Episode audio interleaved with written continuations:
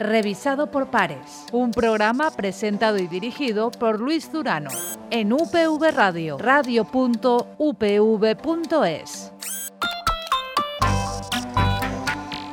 Hola y bienvenidos a una nueva entrega de este programa de divulgación científica de UPV Radio llamado Revisado por Pares, un programa que como todas las semanas cuenta con la colaboración de la Fundación Española para la Ciencia y la Tecnología del Ministerio de Ciencia e Innovación. Y un programa que hoy tiene el placer de contar con una de las grandes eh, iniciativas tecnológicas y empresariales surgidas de esta universidad y que ya vuela sola, desde luego. Estamos hablando de, Celeros, estamos hablando de Hyperloop.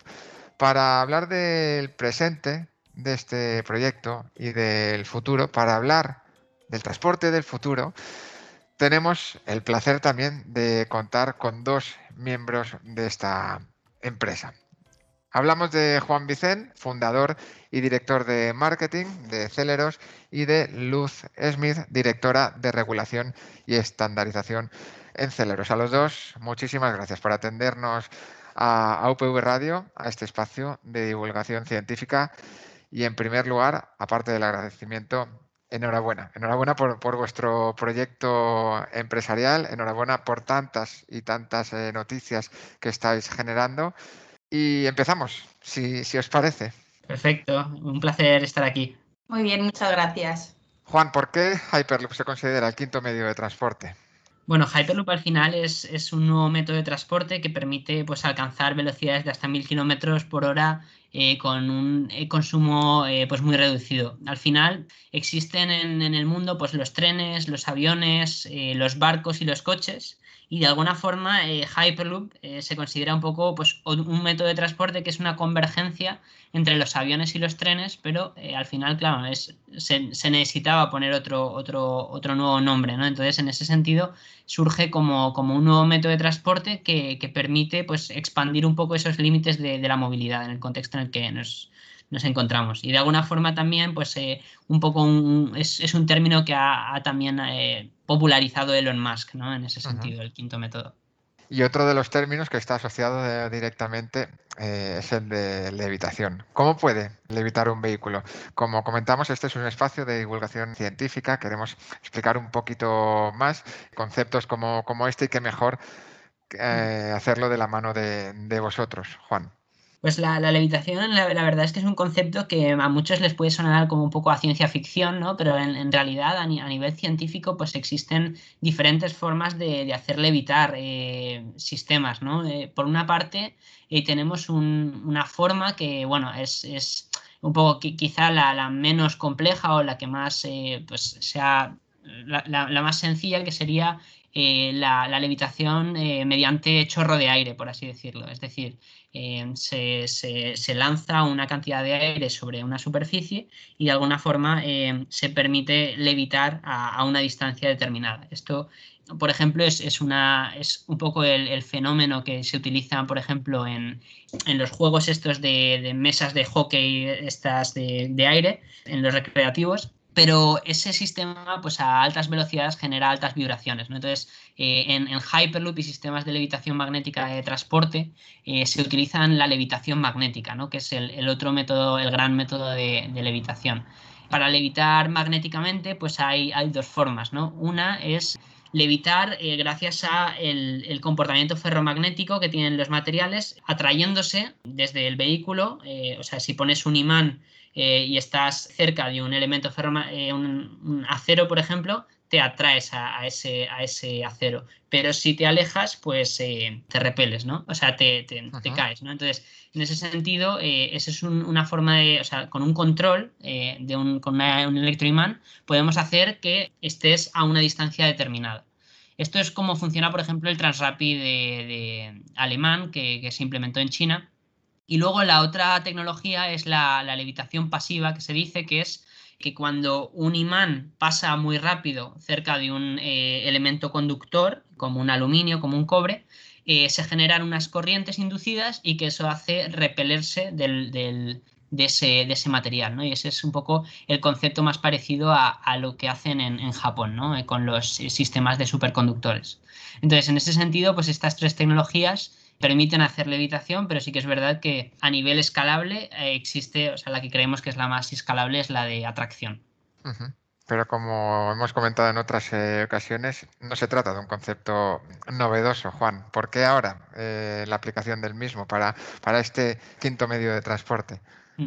Pues eh, eso es una, buena pregunta. Al final, hace unos 200 años ya había ideas de, bueno, en, Reino Unido, de pues, em, conectar la India con Reino Unido para llevar especias eh, con este nuevo método de transporte, pero la tecnología no estaba desarrollada en ese momento, ¿no?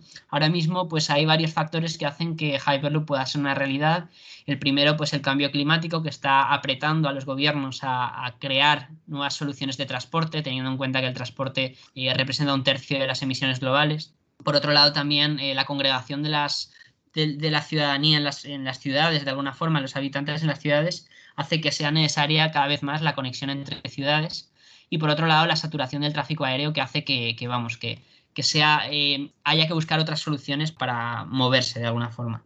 Eso combinado a que con la tecnología pues, eh, hemos llegado pues, a materiales con unas propiedades excelentes, con nanomateriales, eh, control de alta frecuencia para eh, llevar cohetes a la Luna o, por ejemplo, también a nivel de almacenamiento energético también se han llegado a, un punto muy interesante, hace que sea posible ahora pensar que, que, Hyperloop puede ser una realidad. Y también, pues como referencia, también el colisionador de hadrones en, en Suiza, es un ejemplo de que podemos también manejar presiones y una gran longitud eh, de forma eh, ya controlada, ¿no? Por así decirlo. Entonces, eh, Hyperloop ahora es, puede ser una realidad. Si os parece, vamos a hablar de otras de las cuestiones que está directamente relacionado con este medio de transporte, con, con Hyperloop, y importantísima en el contexto actual y medio, a medio plazo, Estamos hablando de coste energético y de, de emisiones directas. En este caso, la respuesta de, Hyperloop se adecua perfectamente a, esos objetivos de cero eh, emisiones luz. Pues efectivamente, el, concepto de Hyperloop hay que tener en cuenta que, por un lado, tiene como referentes o es un sistema de transporte que se, que se engloba entre el, transporte aéreo eh, y el transporte terrestre por ferrocarril. Entonces ahí es un poco con los que nos podemos comparar y con los que podemos tomar referencias en cuanto, en cuanto a nuestro impacto tanto en el medio ambiente como eh, energético. Y ahí, pues, frente al avión, una de las principales diferencias es eh, que nosotros nosotros, celeros y el concepto de Hyperloop en general, eh, va en un tubo que está a menos, a menos presión, que se mantiene una velocidad de crucero, se evita ese despegue y ese aterrizaje, donde hay unas emisiones y unos consumos mayores. El método de propulsión está basado en, componentes eléctricos y a través de, de propulsión también eh, más similar al avión, pero al estar basado, al ser una propulsión o basado en un sistema totalmente eléctrico, son cero emisiones directas a la atmósfera. Eh, es la gran diferencia que puede tener frente al avión. Y luego, al estar dentro de un tubo que está a una presión inferior, eh, algunos conceptos prácticamente en el vacío, el concepto de celeros, pues a una presión similar a, la del transporte aéreo, el rozamiento es mucho más reducido. Esto, aparte de, mantener más fácilmente la velocidad a través de una propulsión mínima, pero bueno, que ya se mantiene porque tienes que enfrentarte a un rozamiento muchísimo menor, es la gran diferencia frente al transporte ferroviario que tiene que tener, eh, que tiene que afrontar unos rozamientos muchísimo mayores. Luego también es importante el que medioambientalmente, frente también tanto al avión como, como al, ferrocarril, el tema de ruidos, el tema de, vibraciones que pueden afectar al entorno, eh, se evita a través precisamente del hecho de que esté insertado dentro de un tubo que evita ese contacto ruidoso y de vibraciones frente al exterior. O sea que no solo en cuanto a coste energético y a emisiones directas, donde puede ser en torno a un 5, un 10% inferior al de la aviación, eh, sino que también temas que afectan mucho al entorno y que generan grandes problemas, sobre todo teniendo en cuenta que es una unión muchas veces punto a punto, ciudad a ciudad, como pueden ser el ruido y las vibraciones. Eso a través de nuestro sistema queda eh, bastante solucionado. Y luego indicar también que mm, la velocidad al final es un aspecto clave también del, Hyperloop, el, alcanzar las velocidades que, alcanzamos. El puede, alcanzar qué velocidades, Luz, recordemos. Sí, pues puede alcanzar, a ver, en principio y teóricamente podríamos llegar eh, hasta los 1.200 kilómetros por hora que de alguna forma es lo que limita porque está la propia barrera del sonido, teniendo en cuenta que dentro van personas, pues es un tema que requiere eh, estudios adicionales. Entonces es una limitación, digamos, de, confort y eh, de los propios pasajeros. Pero teniendo en cuenta que la velocidad se alcanza de una forma bastante rápida, teniendo siempre aquí es fundamental el confort del pasajero para las aceleraciones y las deceleraciones que haya que solventar. Pero se establece una velocidad de crucero de una forma relativamente rápida, con lo cual podemos estar mejorando eh, muchísimo la alta velocidad ferroviaria, eh, incluso sin necesidad de llegar a esos 1.200 kilómetros por hora, a partir de 750, 800 kilómetros por hora, teniendo en cuenta que es una velocidad de crucero estable, la, rentabilidad y la que es una de las cosas que hay que tener en cuenta en el tema del Hyperloop, eh, pues puede, puede considerarse garantizada. Pero vamos, se podría llegar hasta los 1.200 kilómetros por hora. Y no es ciencia ficción no es ciencia ficción. Efectivamente. ciencia ficción en absoluto. En absoluto, en absoluto. Después hablaremos eh, de, o trataremos de esas voces eh, escépticas en torno a, este medio de, transporte. Pero, pero antes de, ello hay otras cuestiones que quería abordar. Leíamos también hace, mm, bueno, con motivo de, la presentación que, hicisteis aquí en, en la ciudad de las artes, una red de Hyperloop europea consolidada, volvemos a tomar hablar de, emisiones, eh, eh, podría reducir más de 7 millones de toneladas al año de emisiones de eh, efecto invernadero, de gases de, efecto invernadero. Juan, ¿de qué hablamos al referirnos a, red europea? Pues en ese sentido, desde Celeros hemos estado analizando el mercado a nivel internacional, hemos hecho análisis de rutas con nuestros partners y lo que hemos descubierto es que Hyperloop tiene un potencial enorme de decarbonizar los, los vuelos eh, regionales, sobre todo esos vuelos que se hacen dentro del continente europeo y hemos trazado eh, posibles rutas dentro del, continente. Eh, miles de kilómetros se podrían, se podrían crear y esto reduciría enormemente esas emisiones entre, entre conexiones dentro, de, dentro del territorio si esto se expande ya también pues, a, otros continentes, el, potencial podría ser incluso mucho mayor. ¿Y qué infraestructura es necesaria, Luz? Pues a ver, para esto lo primero que hay que definir un poco es qué vamos a considerar infraestructura, porque ahí es, un punto, es un punto clave. Haciendo un poco analogía con lo que es el ferrocarril, que yo creo que es lo más inmediato visible, pues podríamos decir que por un lado está lo que es la, lo que sería la vía y todo el, balasto, todo lo que sería la, el, sistema por el que el ferrocarril rueda, que en este caso por el que el Hyperloop levita, que sería pues el tubo, los soportes, pilares, etcétera, etcétera, todo lo que es la infraestructura externa.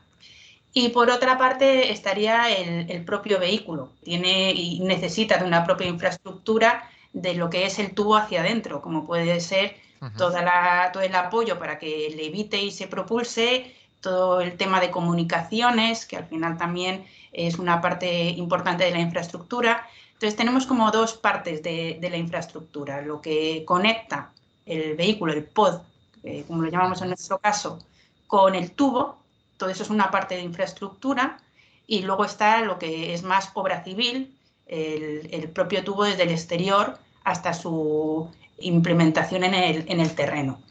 Eh, y luego esa infraestructura depende un poco del sistema de Hyperloop. Eh, ahora mismo existen diversos sistemas. Algunos lo que hacen es que eh, la propulsión, como hablábamos antes de la, levitación, eh, la propulsión se hace a través de levitación de forma continuada y a través de motores lineales que impulsan el vehículo a lo largo de, todo el tubo. Entonces eso requiere una infraestructura interna en el, externa perdón, en el propio tubo muy importante, con motores lineales a lo largo de todo el trazado. Y eso también aumenta de alguna forma los costes de la infraestructura. Y luego están otras soluciones, como es la de Celeros, donde se aprovecha también el no hacer el vacío totalmente dentro del tubo, sino dejar eh, una presión más reducida, pero el propio aire que queda dentro del tubo nos ayuda a propulsarnos a través de turbinas similares a la que pueden ser en un avión. ¿vale? Con lo cual, no implica eh, la necesidad de poner motores lineales a lo largo de toda la infraestructura, sino que va embarcado dentro del propio vehículo y utilizamos el propio aire que queda dentro del tubo para propulsarnos, evitando tener que establecer un coste muy elevado de la infraestructura. eso lo que sí que hace es que el vehículo, de alguna forma, asuma la mayor parte del, del coste. Pero al final somos ingenieros, al final todos, y hay una parte muy importante técnica que es fundamental. Tenemos que desarrollar y tenemos que pensar y para eso es la parte que más nos gusta cuando estamos estudiando la carrera. Pero luego hay una parte que tenemos en nuestra realidad como ingenieros en el día a día, que es que tiene que ser asumible en cuanto a costes, porque al final hay que, producir y hay que tener el, producto en el mercado y eso es algo que los ingenieros también tenemos que tener en cuenta, que, que tengamos ideas maravillosas, pero que sean ajustadas, claro. Y ajustadas. Técnicamente, la viabilidad técnica implica una viabilidad económica. Claro. Entonces, pues bueno, eh, hay que tenerlo en cuenta y, en unos casos la infraestructura será más costosa, en otros casos será el vehículo, pero bueno, es un análisis que hay que hacer y que la verdad está siendo muy interesante, porque una de las primeras cosas que nos tenemos que poner de acuerdo es qué consideramos infraestructura. ¿Os parece que desgranemos un poquito más cuál es la, propuesta de Celeros? Hemos hablado en general de, Hyperloop. Sí que habéis dado alguna pincelada de cuál es esa idea de, Celeros. ¿Nos las trasladas tú, Juan? Perfecto, sí, pues ahí básicamente eh, haciendo análisis de, un poco los sistemas eh, similares como los trenes de alta velocidad, los sistemas maglev, vimos que, vamos, eh, la Asociación eh, Europea de, Internacional de, Ferrocarriles, que con sede en París, eh, calificaba de, hasta un 90% el coste de las infraestructuras, mientras que al final los costes de los vehículos, que en el caso de los trenes pues ya son bastante largos, era solo un 5%. En el caso de Hyperloop, teniendo en cuenta pues, que las infraestructuras también tienen un peso muy relevante, ¿no? de hasta 95%, estuvimos analizando cómo poder diseñar un sistema en el que eh, reduzcamos este coste de infraestructura, que es el, coste más crítico.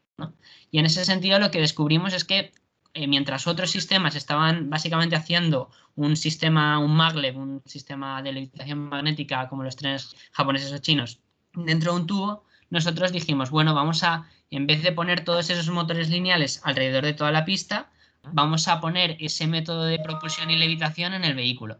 De esta forma conseguimos eh, reducir enormemente esos costes de infraestructura y por otro lado, aunque el vehículo incremente un poco el coste, no es comparable con ese coste, ese coste de infraestructura que reducimos. En ese sentido, también otra de las ventajas es eso, que al poder, al trabajar a unas presiones más similares a la aviación, nos estamos acercando mucho más al mercado, porque la regulación de sistemas espaciales, por ejemplo, como los que se proponen en la competencia, nunca se ha aprobado a nivel masivo para el transporte masivo de personas, mientras que, por ejemplo, una cabina de avión es un poco muy parecida a lo que querríamos hacer nosotros en, Celeros, ¿no? Al final nuestro tren, o sea, nuestra cápsula es más parecida a un avión sin alas, o sea, un avión sin alas que levita. Entonces, en ese sentido, creemos que es la propuesta más escalable y es por lo que estamos luchando por demostrar esas tecnologías con datos científicos, ¿no? Que eso es un poco lo, más importante. Y habida cuenta de los eh, apoyos de quien se está sumando a vuestro proyecto, muchas cosas bien, la realidad, así lo, lo demuestra, se están haciendo desde Celeros. Sí, en ese sentido, la verdad es que o sea, estamos contentos de, de, poder contar con grandes partners industriales porque esto al final es una carrera de largo recorrido donde al final ya hay muchas cosas que existen, es decir, Hyperloop más que algo totalmente revolucionario en, en el concepto de las tecnologías que lo incorporan, se basa en integrar, sobre todo el reto es integrar tecnologías que ya se han creado a nivel aeroespacial, a nivel de, de la aviación, de, a nivel ferroviario y en ese sentido, pues contamos con partners de primer nivel, ¿no? Desde, pues, por ejemplo, trabajamos eh, con ArcelorMittal, que es líder en aceros, con Altran, que tiene muchísima experiencia en ferroviario y en aviación. Por ejemplo, también con Red Eléctrica, que son también inversores y que han tenido muchísima experiencia integrando la alta velocidad ferroviaria con la red convencional de, de electricidad del país. Y en ese sentido, también eh, un, fuerte apoyo eh, institucional y público, ¿no? Con proyectos de investigación que hemos lanzado tanto a nivel regional como nacional, eh, vía Ministerio de Ciencia, como también europeo, ¿no? Con el, el Consejo Europeo de la, de la Innovación y, y, Shift to Rail, que es la iniciativa de, de, innovación ferroviaria por excelencia, ¿no? Entonces, en ese sentido, combinamos un poco la parte pública y privada porque creemos que es un poco la ventaja de Europa, ¿no? En China, por ejemplo, todo va a nivel público, en, en, Estados Unidos va todo a nivel inversión privada y en Europa somos una mezcla, ¿no? Una mezcla muy interesante. Y cuando echáis la vista atrás, Juan, Luz, cuando recordáis el germen de lo que hoy es Celeros eh, en esos eh, laboratorios, en esos espacios de, la UPV, ¿cuál es vuestro análisis a, a día de hoy, en 2021 ya? Escuchábamos, eh, leíamos recientemente que Juan, David, uy, perdón, y Dani, que se me había ido ahora, fundadores de, Celeros. Eh, recientemente he sido incluido por, por, Forbes en la lista de empresarios eh, jóvenes más, más prestigiosos. Si os dicen esto en, en esas horas iniciales de, de Celeros de la empresa aquí en la UPV, ¿os lo creeríais entonces? La verdad es que, bueno, nunca pensábamos que hasta dónde podíamos llegar. La verdad es que comenzamos eh, de forma bastante humilde y con, con, pues al final una apuesta de, de, la universidad por nosotros. Es decir, ya llevábamos algún tiempo creando, pues, eh, alguna, participando en algunas competiciones, habíamos creado ya alguna asociación, pero fue justo cuando Elon Musk eh, seleccionó nuestra propuesta para ir a Estados Unidos cuando el rectorado apoyó por la innovación y por la innovación de los estudiantes y nos permitió viajar a Estados Unidos donde finalmente conseguimos ese primer premio del, del diseño de Hyperloop que nos dio un impacto brutal a nivel, a nivel internacional. Y entonces, en ese sentido, pues eh, estamos súper agradecidos a la universidad por ese apoyo y, y, cuando hemos visto ese impulso, cómo se ha convertido en lo que es ahora, ¿no? Pues también un poco de vértigo, ¿no? Porque pues ahora estamos colaborando con más de 150 personas en, a nivel proyecto, coordinadas desde aquí, desde Valencia, que era algo que nunca nos habíamos imaginado. Y, y teniendo una sede importantísima aquí industrial, eh, donde ya estamos desarrollando pues tecnología y atrayendo talento, ¿no? Y prueba de ello, bueno, a lo mejor Luz también puede y comentar un poco esa perspectiva, ¿no? De cómo alguien con muchísima experiencia se, se suma también se a suma la ese proyecto, claro. Sí, Luz. Sí, pues eh, efectivamente. Yo la verdad es que eh, soy ingeniero industrial, pero del plan antiguo. O sea, uh -huh. no voy a decir los años, pero del plan antiguo. y la verdad es que ha sido todo, todo un reto. Lo primero, por incorporarme a un equipo que es joven, que es emprendedor y que tiene nuevas ideas. Entonces eso a mí me, me, ha hecho tener que volver a sacar los apuntes, volver a tener pesadillas con motores lineales que me han llevado incluso a, a, tener pesadillas con que había suspendido ecuaciones diferenciales. Creo que eso es algo que nos queda a, todos los estudiantes de ingeniería de por vida. Cada uno tiene la suya. Eh, y, sí que es verdad que mm, una de las cosas que me llama la atención es que estoy teniendo mucha colaboración y mucha interacción con universidades politécnicas, con la de Valencia, con la de Madrid, y, me estoy dando cuenta que mm, es fundamental la colaboración de la, de la universidad, que eh, los departamentos y las cátedras no están solo para, para hacernos esos exámenes, sino que hacen un trabajo detrás que muchas veces no se ve y que es fundamental. Y animo a todos los alumnos que todavía pueden que lo aprovechen, que lo aprovechen. Y luego en cuanto a, en cuanto a empresa, pues tenemos muchísimos retos y yo aporto mi experiencia sobre todo en la parte de normalización, que es donde he estado trabajando durante 20 años anteriormente. Y desde el punto de vista de una tecnología nueva que está empezando, la normalización, así como la regulación, es fundamental, porque para garantizar que este nuevo sistema que eh, queremos poner en el mercado en el año 2030 eh, sea seguro y sea fiable y sea competitivo, necesitamos tener unos referentes que nos ayuden a demostrar que es así y que nos ayuden a demostrar que es así de forma independiente, no porque Celeros lo diga, sino porque habrá un laboratorio de ensayo que nos hará una serie de verificaciones y que dirá, están cumpliendo. Frenan como dicen que tienen que frenar. Eh, la compatibilidad electromagnética no está afectando eh, a las personas y a los sistemas que van dentro. todo eso hay que demostrarlo de alguna forma. Entonces, uno de nuestros retos es el demostrar que somos un transporte seguro y para eso es fundamental el establecer estándares que al final son documentos técnicos de referencia que terceras partes externas eh, no, nos pueden evaluar y garantizar frente a la administración pública, frente al usuario, frente al posible operador, eh, que somos seguros, que somos fiables y, que podemos tener una interoperabilidad e intermodabilidad con otros sistemas de transporte que, es fundamental. Comentas, eh, decías, todo esto hay que, demostrarlo. Establecías el, el horizonte eh, en el año 2030. Voy a vincular ambos horizontes o, dicho horizonte con ese reto de, demostración para la siguiente cuestión y es aquí donde retomamos ese escepticismo al que aludíamos eh, anteriormente. También leemos afirmaciones como que Hyperloop quizá sea, sea imposible, pero ayuda, ayuda y estamos aprendiendo eh, mucho. ¿Qué, ¿Qué opináis? ¿Cuál es la clave para hacerlo realidad? y para rebatir aquellas eh, voces que creen que seguimos hablando de ciencia ficción, Juan. Pues es, al final una, pregunta muy, muy interesante porque al final, eh, si, echamos un poco la vista atrás en, los desarrollos tanto del ferrocarril como de la aviación, en esos momentos en los que la innovación estaba surgiendo, eh, hubo muchísimas voces escépticas, de hecho, voces muy importantes. Por ejemplo, Lord Kelvin de la Real Academia de las Ciencias de, Reino Unido eh, decía que una máquina que pese más que el aire no podría volar. Eso pasaba en, hace unos 100 años y pocos años después los hermanos Wright demostraban con su primer planeador pues que, era posible, ¿no?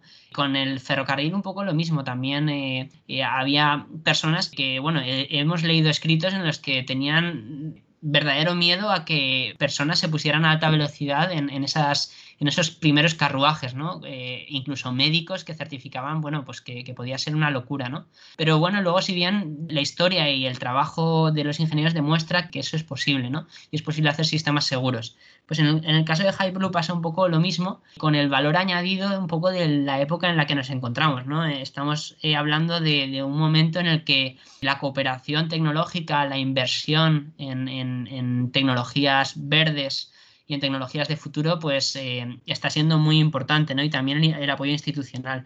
Eso hace que a nivel, que se cree un, ambiente muy, muy propicio para que surja Hyperloop. Y por otro lado, la parte tecnológica. Es, verdad que para que surja Hyperloop es necesario que haya una viabilidad no solo técnica, que nosotros, y ya, ya está demostrado a nivel físico que los, los, principios físicos de Hyperloop funcionan y existen, pero también viabilidad económica, ¿no? Y ahí es donde creemos que es más importante incidir.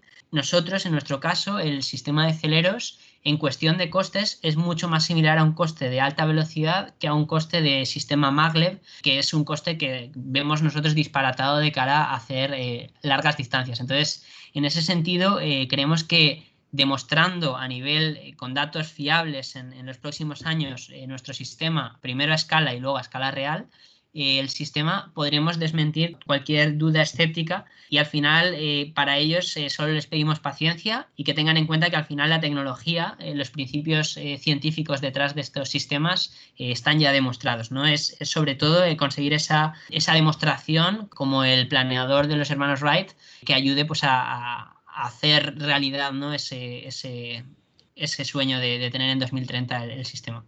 Y en ello eh, seguís eh, trabajando duro y cada vez con, más gente. Así es. Pues Juan, Luz, para mí ha sido un placer escucharos, aprender con vosotros conocer un poquito más todo lo que hay detrás de, Hyperloop, de, Celeros. Nuevamente felicitaros a vosotros dos y a toda la, compañía por cómo eh, estáis creciendo y en concreto en este espacio a Juan y, a Luz por habernos explicado también y haber contribuido a esa divulgación científica que está detrás del día a día de, una empresa como, como Celeros. Muchísimas gracias a los dos. Muchas gracias por la invitación. Muchísimas gracias a vosotros. Pues hasta, hasta aquí este nuevo, esta nueva entrega de Revisado por Pares que hoy hemos eh, dedicado a esta empresa valenciana cuyo germen está aquí, en este mismo campus y que sigue creciendo día a día, como hemos comentado. Volvemos a escucharnos en un par de semanas. Hasta entonces, sé felices.